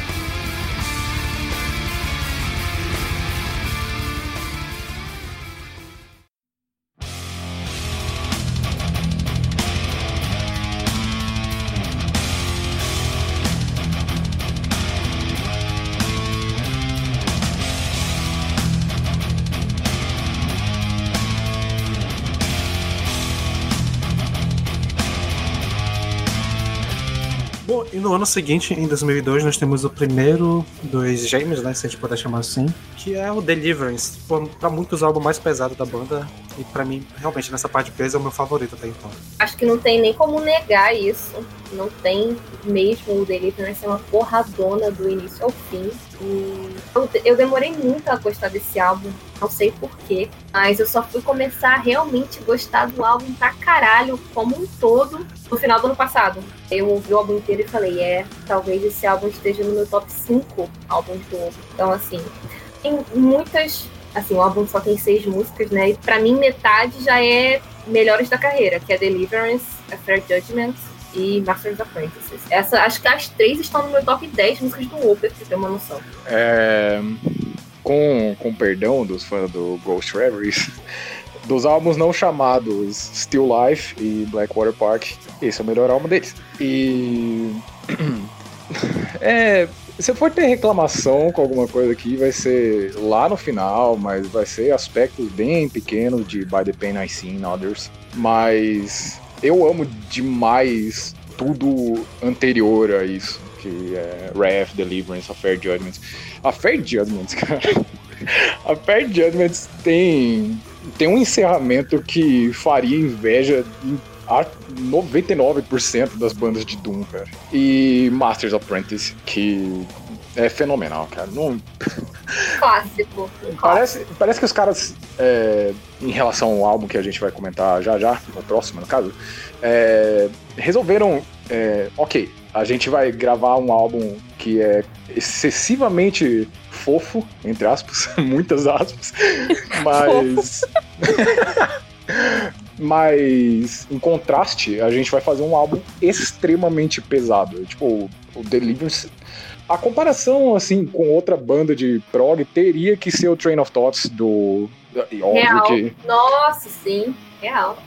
Do Dream Theater, porque é, são os dois álbuns mais pesados das suas respectivas bandas. E são duas bandas de prog e são duas bandas extremamente clássicas, assim, no, no gênero. Então, achei que seria justo. Tem Concordo. uma, tem uma questão no álbum que você falou justamente da Fair Judgment. Deliverance, pra mim, é uma porradona e to- quase todas as músicas são uma puta porradona aqui, lógico, é, desconsiderando o interlúdio, For Absence Friends. Mas tem a Fair Judgment, que ela é um pouco mais calma do que as outras, né? Ela tem muito mais limpo. Se eu não me engano, acho que ela não tem nem gutural, inclusive. Então, é engraçado que dentro desse álbum eles tinham uma, uma proposta, e dentro dessa proposta eles ainda conseguiram dar uma, uma fugidinha, e ela não ficou deslocada Ah, dentro do álbum, sabe? Continuou Com certeza uma coisa não. Tipo, é, é, sólida. extremamente. É um, des- é um dos destaques do álbum facilmente, assim. Exatamente, exatamente. É, e se não me engano, a, a intenção da banda de lançar o, o Deliverance e o próximo tão juntos, que, que são tão diferentes, era justamente esse, é- esse contraste, né, entre um álbum e outro. Eu li isso em algum lugar, eu posso estar enganada.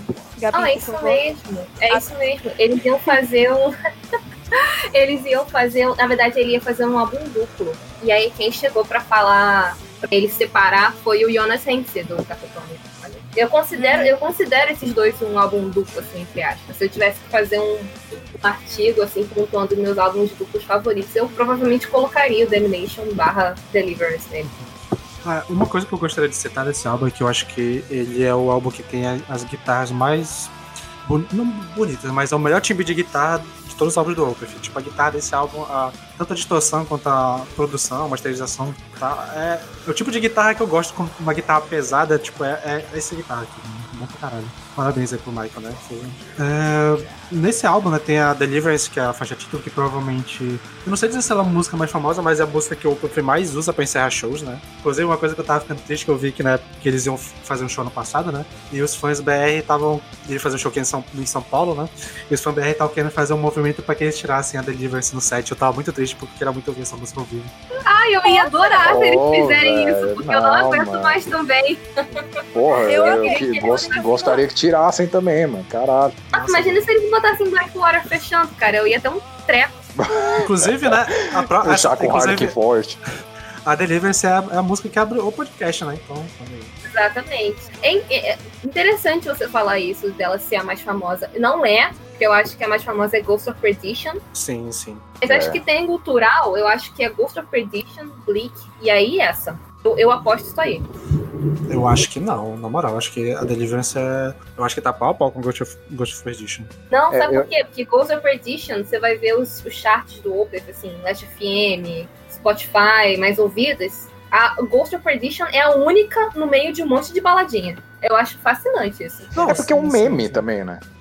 Mas É um antes meme? de virar meme, antes de virar meme, ela já era assim. Como assim ela virou meme? Não tô sabendo. Ela virou meme porque no, nos grupos de shitposting do Opeth, é, eu não sei nem explicar esse meme na real, porque eles, eles fazem meio que uma comparação no começo da música que é super calminho, que é, e aí é só 0,08 é, 8 segundos, na verdade, né? Aí bota um negócio assim, tipo, o primeiro 8 segundos da música é uma pessoa super dormindo, assim, aí o resto da música, a pessoa maluca, essas coisas assim. Comentar que acho que todo mundo vai concordar comigo que esse álbum também tem uma produção espetacular, né, cara? A produção sim. de. Produção de Masters Apprentice, gente, é uma das Com melhores certeza. coisas que eu já vi na minha vida. Pelo Nossa amor de senhora. Deus, velho. Nossa senhora. Mano, a. ju- é, justamente a Fair Judgment de novo, mas tipo, quando acaba aquela sessão é, Here no, no fim da música. Nossa, Mano, aquele crescendo assim pro. Mano, nossa senhora, velho. Aquilo até arrepia, mano. Puta merda, velho. real, real. A minha, a minha melhor do álbum em questão de produção é Masters Apprentices, mas é tudo puta. Lindo, lindo, lindo, lindo. Muito obrigada, Steven Wilson. Muito obrigada.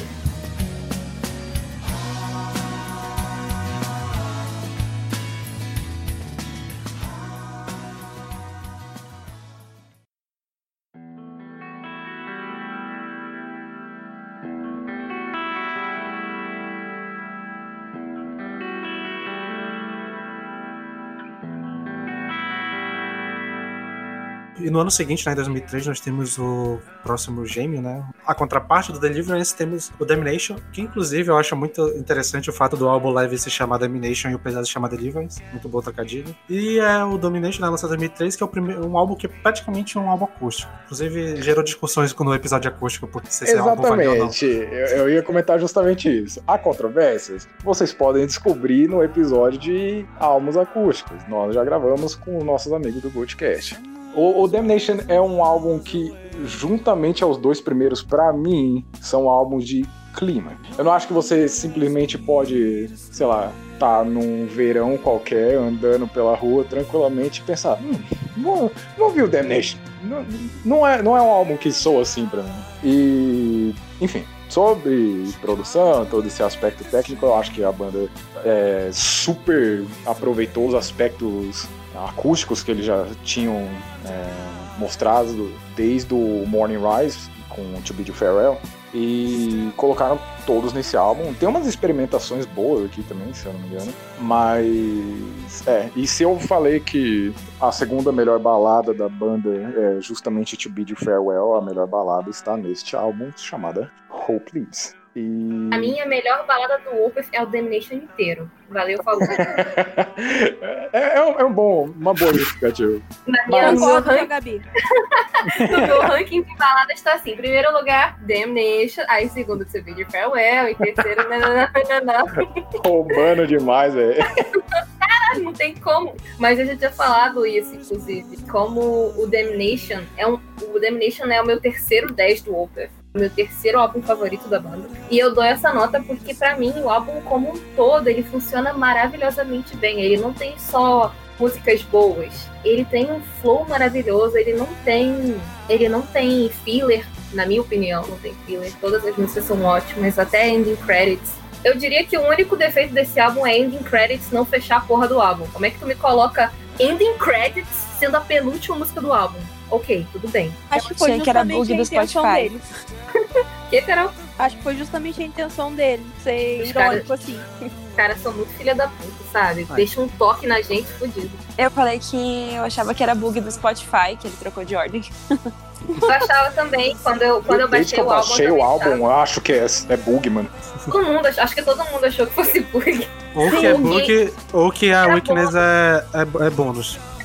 Exatamente. E, cara, eu sempre falo isso. Eu acho muito legal ver como os caras se sentiram confortáveis em lançar um álbum assim. Porque eles eram uma banda de metal. Fazia, beleza, uma baladinha aqui, outra ali, mas você pensa na, no metal nos anos 2000, early 2000, né? E, assim, se a galera é mente fechada hoje, imagina naquela época, sabe? Aí os caras vão e metem um álbum todo acústico. Eu acho que foi uma puta jogada e acabou que ele é super aclamado, né? Não sei como é que foi na época, quando- quando, ele saiu, mas no próprio Lamentations ao vivo, a galera ama esse álbum. Então, puta. É, sim, eu concordo com o que a Gabi falou- acabou de falar, que foi tipo uma, uma ousadia que felizmente deu certo, né? Os fãs, os fãs compraram a, ideia. E complementando o que o Paulo falou, é, eu concordo muito que é um álbum de, de clima. Você tem que estar em um clima específico, assim, pra você ouvir esse álbum. Eu, por exemplo, eu gosto de ouvi-lo quando eu tô desenhando. E ele me traz uma paz, apesar das letras serem bem, bem é, depressivas, né? É, a atmosfera toda do álbum me traz uma paz, assim, um, um clima de, de tranquilidade, sabe? E eu acho que esse é um belo álbum de, de, de exemplo de que um álbum, assim, que tem um clima. Aquele clima, assim, específico de você ouvir naquele dia, naquela hora. É esse. Adoro. Então, né? ju- justamente, é, só voltando ao ponto que eu tinha feito no Deliverance, é, muitíssimas aspas quando eu falei que esse álbum é fofo, justamente por causa das letras. Porque uma música tipo Hope Lee, se você Desgraçado, mano. Ouve, ouve focado nas letras assim e na rítmica, se você não tá desabando de chorar, você não tem um coração, cara. Me desculpa. Sim, sim. Time Opa. of Need, cara. Quem não deu uma choradinha na vida com In My Time of Need não tem coração. Já tá morto por dentro. puta merda, essa música, meu Deus do céu, velho. Eu Esse digo, é o hino da fossa, de geral. eu digo com tranquilidade que as músicas mais pesadas do Opeth estão nesse álbum. Fácil. É verdade. Tranquilamente. Se for ver as letras, a, a, a influência do Steve Wilson depressivo na época, puta merda. Sim, cara. Mano, o cara que era brother do Steve Wilson e do Jonas Hanks, bicho. Tinha- Nossa, que companhia, né? Que influência. Eu acho que é uma música pra você passar reto, assim, tipo, ai, hoje eu não tô muito bem, deixa pra lá, não vou ouvir, pra eu nem entender e, não, não chegar perto dela. Eu acho que, pelo menos eu, Exatamente. Time of Need, eu falei, cara, quando eu precisar exatamente, eu vou atrás disso daí. Não, essa é- foi a, Quando a eu minha quiser chorar, sonora. essa é a pedida. Não, minha trilha sonora oficial de termo de namoro é minha Time of Need, na moral. Caralho, Puta na moral. merda. o Ô, Uber meus pêsames, mano. essas. Cara, mas, Mas- engraçado que diferente de todos vocês, eu concordo que é uma puta, é uma letra. As letras são muito pesadas. E My Time of Need, Hope Lives e Weakness pra mim são. Caralho, são letras depressivas do Opeth. Mas esse álbum, como a Carol diz, ele também me dá muita paz. E eu ouço esse álbum assim, tranquilo em qualquer momento da minha vida. Pode estar um sol de 40 graus, Pode estar chovendo, eu posso estar feliz, eu posso estar triste, porque ele é meu comfort album. Então eu ouço ele quando eu não tô afim de ouvir música nenhuma, lá, tipo, não tô afim de conhecer nada, ou tô emburrada, mas eu quero ouvir alguma coisa, eu boto Damnation, é incrível. Mas assim, Eu eu, sou, não sou exemplo, porque Damnation foi meu primeiro álbum, então eu tenho uma relação parecida com o que o Sander tem com Familiar. Sim, sim. E uma coisa que eu acho que dá pra destacar desse álbum também, na parte musical, é que pelo menos pra mim ele, ele é o que. É o primeiro álbum do Opeth que tem uma linha de teclado um pouco mais presente. Do- Uhum. que no próximo realmente vai ter, que vai entrar um tecladista, mas aqui no Domination já tem uma linha de teclado muito marcante. Que É, acho que uma boa parte do clima que tem no álbum é por causa desse teclado no fundo. É, e o, o Per foi efetivado, né, no, no próximo. Esse, aí, esse aqui foi, foi participaçãozinha e ele foi efetivado depois. Os tecladinhos nesse álbum são o cereja do bolo, com certeza. Sem eles, É só, só complementando no comentário que foi feito sobre as críticas na época. Eu imagino que tenha sido bem recebido justamente porque o Opeth sempre jogou uma sementinha assim, tipo, ó, a gente também sabe fazer música acústica. E os fãs sempre gostaram. Então E eu tipo, acho- esse, verdade. esse eu acho que- foi bem recebido. E eu acho até por ter vindo tão perto do Domination, a galera não, não sentiu medo de ah, agora o vai ser só acústico. Exatamente, exatamente. Mas ali naquele período, o fato de estar perto do Deliverance, acho que os caras ficaram. Ah, beleza, vai ser um álbum experimental. Experimental, eu já não sei, mas. Não, eu digo assim no, no- no Foi, geral. mas foi experimental. Não, não, foi, eu, eu entendo, eu entendo, eu entendo. É, a gente não comentou, inclusive, do Blackwater Park. Eu tava na minha cabeça, eu deixei passar. É, não sei se vocês ouviram, mas tem umas duas bônus do Blackwater Park que não tem no Spotify. Que são duas baladinhas, inclusive. Que é Patterns in the Ivy, parte 2 e Still Day Beneath the Sun. Aí, sabe, o Opeth tinha muita, muita baladinha já na, na carreira, na discografia. E essas duas são muito a cara do, do Damnation também.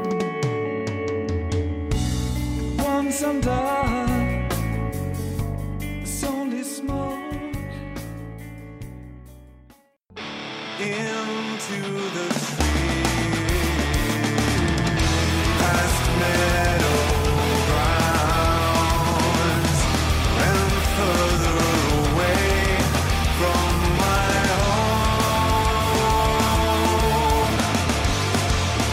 Bom, falando em teclado, né? Aqui temos a efetivação do Pé Weberg como tecladista da banda e a banda passa a ser um quinteto. E temos o último álbum que a gente vai citar hoje, porque também é o último álbum da formação clássica, né? A partir da- do próximo álbum, tanto o Martin Lopes quanto o Peter Lidwig vão deixar a banda. Que, inclusive é uma, uma parada muito interessante, o tanto de Martin que o Michael Rockefeller conhece, né, bicho? Nome muito comum pra Suécia, aparentemente. Exatamente, né? E o próximo baixista também é Martin, misericórdia. Ninguém se chama de Martin na banda, inclusive, né? Só pelo Nome muito sobrenome. comum pra Suécia. Eu achava que todos os membros eram mexicanos quando eu li, Eu também. quando eu li o nome da- dos caras, velho. Mano, o Mas, cara, o que- nome do cara é Lopes, né? Tipo, caso, É realmente, Martin Lopes. eles são realmente em descendência sul-americana, né? E acho isso incrível. É, o, não, eles são uruguaios. Oh, mas não é. o é Lopes e o Mendes são uruguaios. Isso. E o Anders lá é filho de brasileiro, né? É, exatamente. Ah, é curiosidade aí pra vocês. O primeiro baterista do? Opeth é filho de brasileiro. Enfim, depois dessa vírgula sobre nomes. E em 2005 foi lançado esse último álbum que é o Ghost Revelos. Bom, o que dizer desse álbum que eu conheço tanto e amo pacas, não é mesmo? é, junto com Blackwater Park e o Watershed são os Pra mim são os três melhores álbuns da carreira inteira do Opeth até hoje. É, é que encerra a, a fase de ouro, assim, digamos, né? Pra mim encerra no Watershed, mas ok. É, é, é o álbum que eu mais ouvi deles até hoje. A minha preferida é Harlequin Forest, que essa música, nossa, eu ouço ela quase todos os dias da minha vida, porque eu a- amo demais. A melhor. A Essa melhor. música, o único defeito dessa música é o título dela. O único defeito dessa música é que ela acaba. Por que o título? Que não faz Que sentido. era pra ser só, era, era pra ser só Harlequin Forest. Aí eles botaram River Eles colocaram. errado. Entendi. Eu não sabia Só de disso. sacanagem, só de sacanagem fizeram isso. River era pra ser na Atonement. E aí foi erro de prensa. Pra mim, esse álbum é assim, o Opeth totalmente consolidado, completo, completíssimo, perfeito. É, pra mim, esse álbum não tem nenhum defeito. Sério mesmo. Todas as músicas são maravilhosas pra mim. Pode continuar, gente. Emocionada com essa declaração, Carol. Aí eu só fiquei contemplando. falar. O Ghost Reverse acho que foi o meu álbum favorito por um tempo do, dessa fase é, death metal do Opeth. Principalmente por causa das músicas Ghost of Perdition, a Helican Forest e a Great Conjuration, que é uma das minhas favoritas da banda. Eu sei que tem uma galera que não curte essa música por algum motivo, mas eu acho a música fantástica. Uma das melhores introduções de músicas e tal. E acho que só perdeu um pouco, só perde um pouco. E acho que o principal aspecto que faz esse álbum ser tão bom é o teclado do Tá tão fantástico. Traz uma, toda uma dimensão nova pra banda. Aquele teclado meio com som de órgão, que, porra, nossa, é bom pra caralho. E eu acho que também é o álbum em que as linhas de, de bateria do Martin Lopes também estão as melhores. Tipo, a bateria dele aqui nesse álbum é tipo é o ápice, nossa. É melhores baterias do metal, assim. O cara toca pra caralho. Nesse álbum ele tá no ponto. Pensar que ele gravou essa bateria putaço da vida, né? Tu já viu o, o documentário desse, desse álbum? Não, pior que não.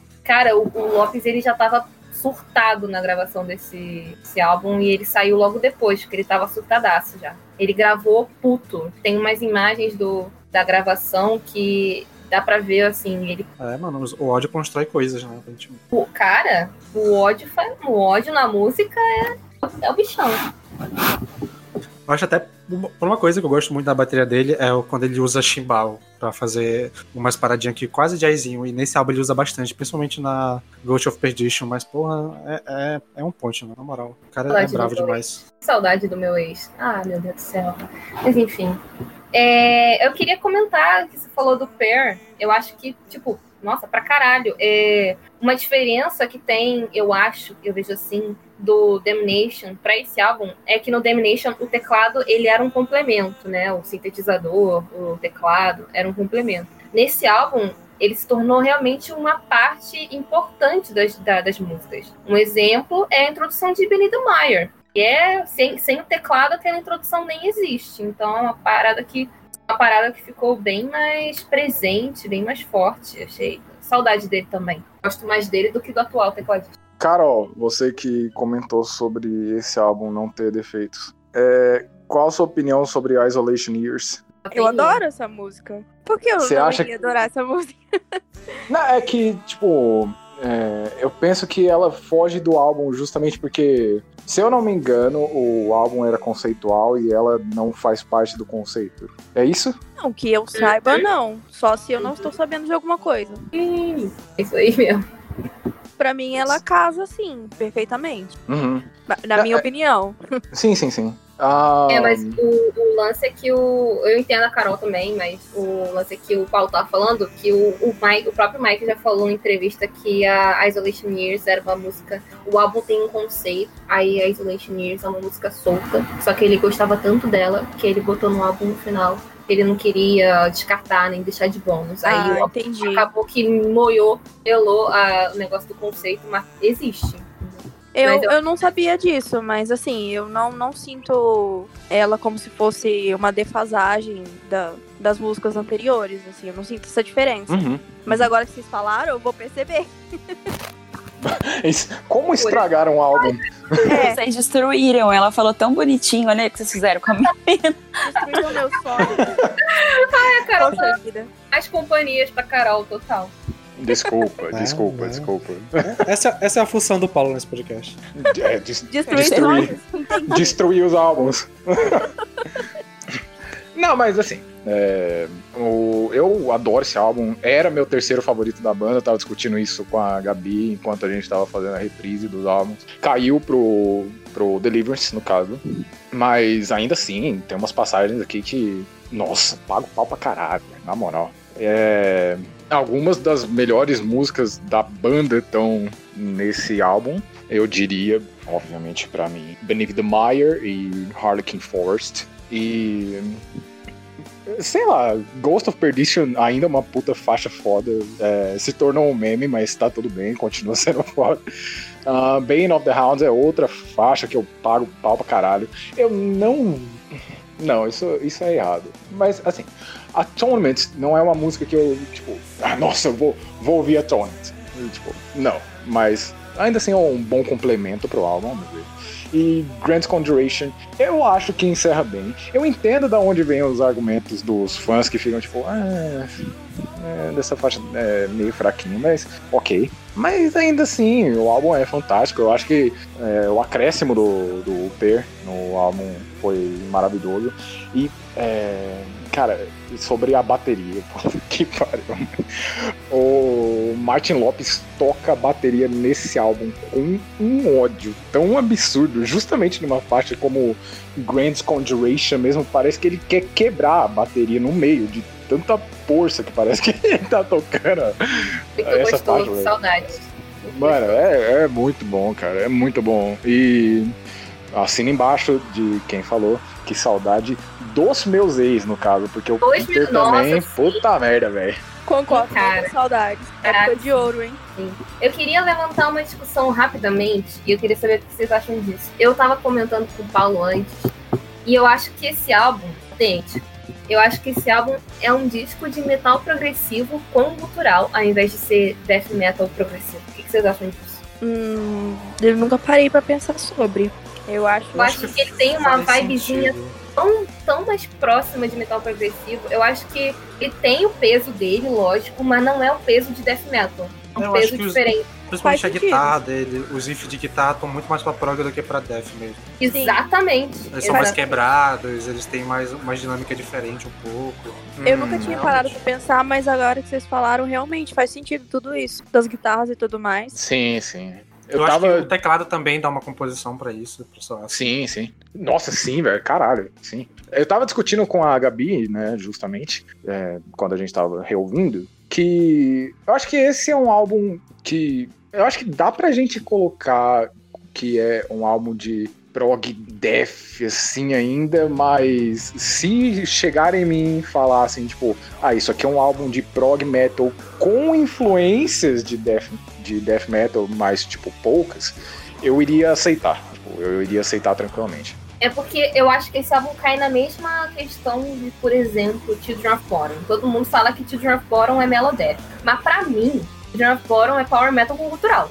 É, Eu, eu tentei rebater isso de você quando, quando você falou a primeira vez pra mim, mas eu falei, filha da puta. Eu acho, que, eu acho que nem Power Metal, mas Metal neoclássico gutural. Que é Power eu, não Metal. sei, eu não sei fazer essa distinção, cara. Eu não sei Ah, diferenciar ah, metal mim- neoclássico de Power Metal, não. Eu, Não, eu acho que o que é Melodeath. Eu acho que o que é Melodeath mesmo, assim, é justamente a partir do Are You Death Yet? Porque já não é mais, nossa, que super melódico. Ainda é melódico, é o Children of Bodom, mas não é melódico como era os, os quatro primeiros álbuns. É isso. Eu não sei Louco, por mano. Ali poderia ser até música do Stratovarius se tirasse o cultural. Aí Eu acho também. que que- também Aí não. Não, mano. Eu acho que, que o que diferencia muito é a temática. Eu olho a temática e falo, ah, tá falando de alguma coisa tipo guerrinhas, provavelmente Eu, Power acho que a, bate- a bateria também do Yaska, tipo, a bateria não tem nada de Power Metal. né, mano? Por que a gente entrou em Children of Bodom? Do nada. Viagem. Eu tô aqui me perguntando por que, que a gente entrou nesse assunto. Mas, Eu só mas- queria comentar uma coisa rapidinho, que eu tô com 1% de bateria. Peraí, deixa eu lembrar. Ah, lembrei. Que às vezes, tipo, eu escutei esse álbum e eu não conhecia. E às vezes eu escutei Reiken dentro dele. Tipo assim, completamente. Às vezes eu parava pra, pra Do Ghost Reveries. Sim, pra parar se eu tava ouvindo mesmo. Tipo, em algumas partes, eu não me lembro quais. Mas, tipo, eu senti que eu tava ouvindo Reiki. Mas, tipo, no come... no, nos álbuns, acho que o que é? Aquarium. Enfim. E nessa, Aquarium, nessa, mesmo. nessa, ponte, nessa ponte, assim. De resto, nem sei como eles andam atualmente. Mas foi isso que Olha, eu pesquei. É uma boa associação se for pensar é, no Visions e no com que Aquarius. Com o que a, a Gabi falou, do prog. É, Esse que é álbum. mais um Metal álbum de prog mesmo, né? Exatamente. É justo.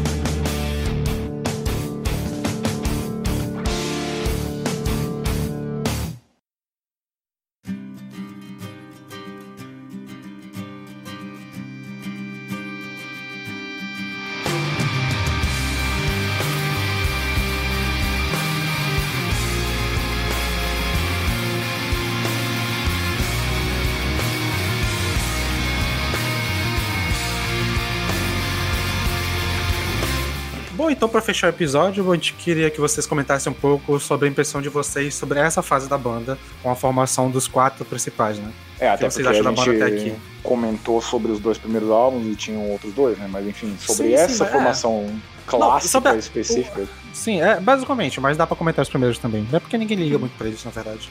É, é. mas sobre, Jogou ao vivo. sobre essa formação, a clássica, assim, é, eu acho que eles são até meio que subestimados se a gente colocar em conversas como melhores formações de metal de todos os tempos, assim. Tipo, os caras entregaram clássico atrás de clássico, atrás de clássico, atrás de clássico. A partir do momento que o Martin Mendes é, tá tocando baixo, tipo, o Still Life é um puta álbum, Blackwater Park é um puta álbum, tipo, até o Ghost Reveries é, é uma sequência que, puta, não me lembro de tantas bandas terem, assim, cinco álbuns que são completamente fantásticos, assim. Eu acho que a banda que chega próximo disso é o ou Black Sabbath ou Metallica com os cinco primeiros álbuns. Eu concordo. O, eu nunca. Eu não me lembro de uma sequência tão sólida numa carreira como é o Still Life até o Ghost Reveries. Porque assim, os caras meteram 9, 10, 9, 10, um atrás do outro. Então, real. Concordo, essa pra mim é a fase de ouro do Opeth, que infelizmente não voltou mais. Sim, sim, Fica mas é, é, Deus.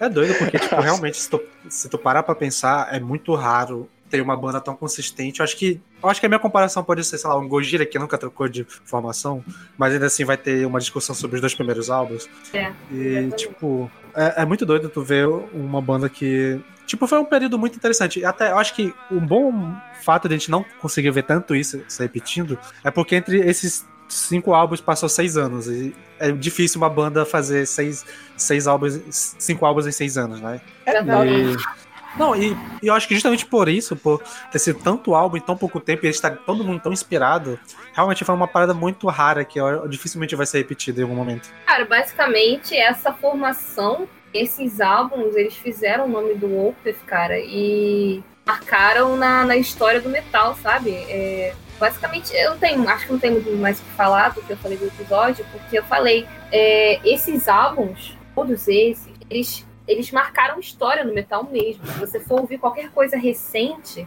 é, as bandas vão falar que a, a inspiração deles é Opeth, vão mencionar o Blackwater, ou Still Life, ou sei lá, o Domination. Então, assim, você não é só porque eu sou fã, muito fã. Eu acho que eu virei fã por isso. Por reconhecer que, porra, os caras fizeram história dentro do metal, sabe? Não é apenas um som que eu curto, é um som que influenciou toda uma geração. E eu acho isso foda, lindo, maravilhoso. Dessas bandas modernas, é, é que você comentou do Gojira, é, tenho dois, dois comentários sobre isso. É, primeiro, os dois álbuns a gente já discutiu, esses no, no episódio que a gente fez. Não são álbuns que a gente se lembra tanto assim, né? Pelo menos nós que estamos aqui. E é, eu não acho que eu possa colocar um álbum como The Way of All Flesh é, perto de um álbum como, sei lá, um Deliverance ou um Still Life. Eu não acho que eu posso colocar um álbum tipo Elefante Savage perto do, sei lá, Blackwater Park, por exemplo. Também acho. Eu acho, eu acho que eu prefiro do Opeth muito mais sólida. Muito Exato. Mais, muito mais. E, e o outro comentário que eu ia fazer é que eu eu vou ter que usar o nome deles mais uma vez. é, das bandas modernas, a formação mais sólida que conseguiu entregar po- porrada atrás de porrada, atrás de porrada, atrás de porrada, mas falhou assim no, no quinto álbum, é o Mastodon. Mastodon. Ah, tá. Eu acho que a formação ali do Dream com o Portnoy e o Jordan Woods ali de 99 até 2009, eu acho que também eles conseguiram entregar álbuns que pra mim, todos eles eu amo. Rapaz, você vai 100%. Pegar. 100%. Rapaz, mas eu acho que vocês vão pegar uma pilha com, fran... com fã de Dream, cara. Puta merda, mano. Porque é, eu vejo que os caras reclamam muito do Jordan, cara. Sim, eu pensei isso na mesma, na mesma Eu não coisa. entendo o porquê, velho. Foi Eu o também não, mas eu- que passou. também não. Eu também não. Eu gosto muito mais do. O Awake não é com ele, né? O Awake é com Não. Não. É, com o Derek Sherenian. Eu gosto mais. O Awake é meu favorito. Mas Não, é assim, eu acho Moore. muito bom tudo depois. Eu só não concordo que seja Kevin uma Moore, isso discografia mesmo. sólida. Eu só não concordo que seja uma discografia tão sólida tanto essa fase do Opeth, novamente. É, eu digo a formação, na verdade. Essa formação. Não, a formação, a formação. É, aquela formação a sim. discografia Que na é formação. Que é o Metropolis Part 2, o Six Degrees, o Octavio, o Ten of Thought, e o Systematic Chaos e o Black Clouds. Pra mim, seis álbuns eu amo. Sei lá. É, isso aí eu já não concordo tanto. Eu acho que é do, do Opeth é mais. consegue ser mais. Mas, enfim. O, com o Derek Sherenian é o Fallen to Infinity, ou, cara? Isso. Ah, tá. Eu sempre E confundo o, e o ao vivo do. Caramba, me fugiu o nome agora. do Image and Words. Não, é. Ai, Change of Seasons.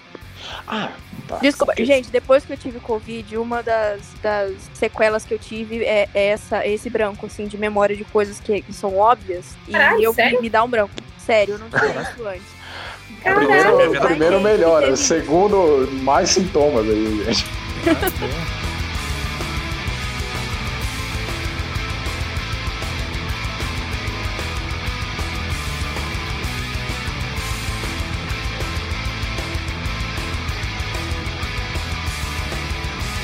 Bom, gente, é isso. Ficamos por aqui, né? A primeira parte desse episódio. Em algum momento a gente volta pra discutir a discografia do Opeth do Alter Shadow pra frente. Mas eu não sei exatamente quando vai vir, porque a gente quer fazer algumas outras coisas ainda, né? Outras bandas pra falar, mas vai chegar aí. É, novamente, pra quem gostou, deixe seu comentário. Se tiver alguma opinião, principalmente coisa que a gente falou que você acha que tá errado, xinga a gente aí. Principalmente se alguém concordar comigo sobre aquilo que eu falei, de não parecer black metal, eu vou gostar muito de ouvir. É, siga a gente nas redes sociais, né?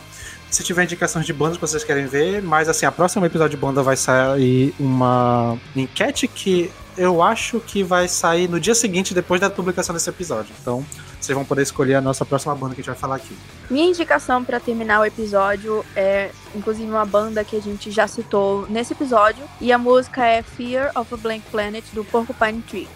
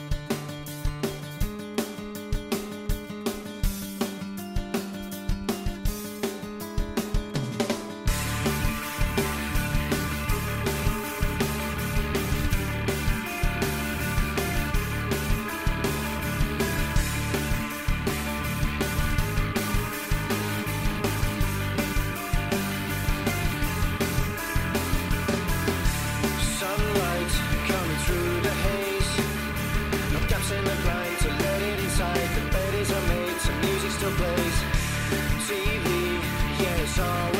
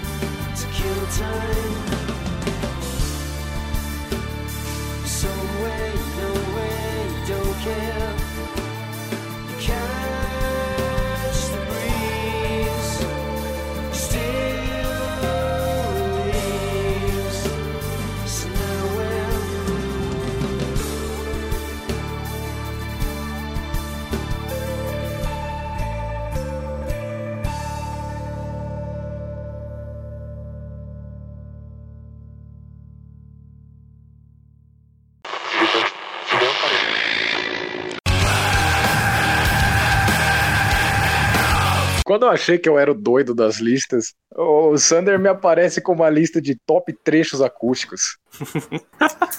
Caralho, mano. Muito bom. É que eu gosto de violãozinho, violãozinho é top. Mas é uma, uma lista totalmente imaginária, porque eu falei que ela é top 3, mas eu não faço ideia qual seria a primeira, a segunda ou a quarta. Eu sabia, eu sabia. Agora sim, entrando na fase de ouro.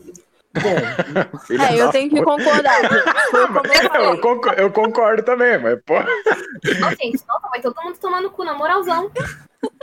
Não, como eu isso? falei. O Still Life eles ainda estavam caminhando. No Blackwater Park eles chegaram, sabe? Pelo amor de Deus. Não, eu tô, eu tô boladona já. Eu devia falar que nem ele fala, né? Quando ele vai falar que ele fala Ghost Reveries, ele dá uma engrossada na voz pra falar o nome do álbum. É, ele fala na, na, no Royal Albert Hall, tipo, ah, agora nós iremos tocar uma música do Ghost Reveries. E é, é muito Pode grave. pensar. Só de pensar nele falando isso, eu já fico como? Meu Deus do céu, que homem! que homem! Não, eu tô falando real, eu tô falando real. Toma um suco de laranja, faz um chá de gengibre e toma É, um é, sol. sério. Sério Não, mesmo. eu tô, to- eu tô tomando umas paradas, umas porra aqui muito doidas. Aqui, aqui o pessoal de casa é muito da. Parada muito doida. Ivermectina, cloroquina. Né, exatamente. É, a- Vem tipo, com a- essa. O pessoal do interior daqui de casa, né? Então, tipo, todo, todo, todo, todo dia uma folha diferente pra mim tomar chá. Eu confio no poder do chazinho. E eu odeio chá, mano. Chá é brabo. Eu gosto. Chá é tipo um suco sem graça. Acaba o episódio, pelo amor de Deus. Ah, não, eu não posso nem discordar dessa, cara, porque faz muito sentido. Eu tô muito triste. Como fã de chá, eu tô muito triste.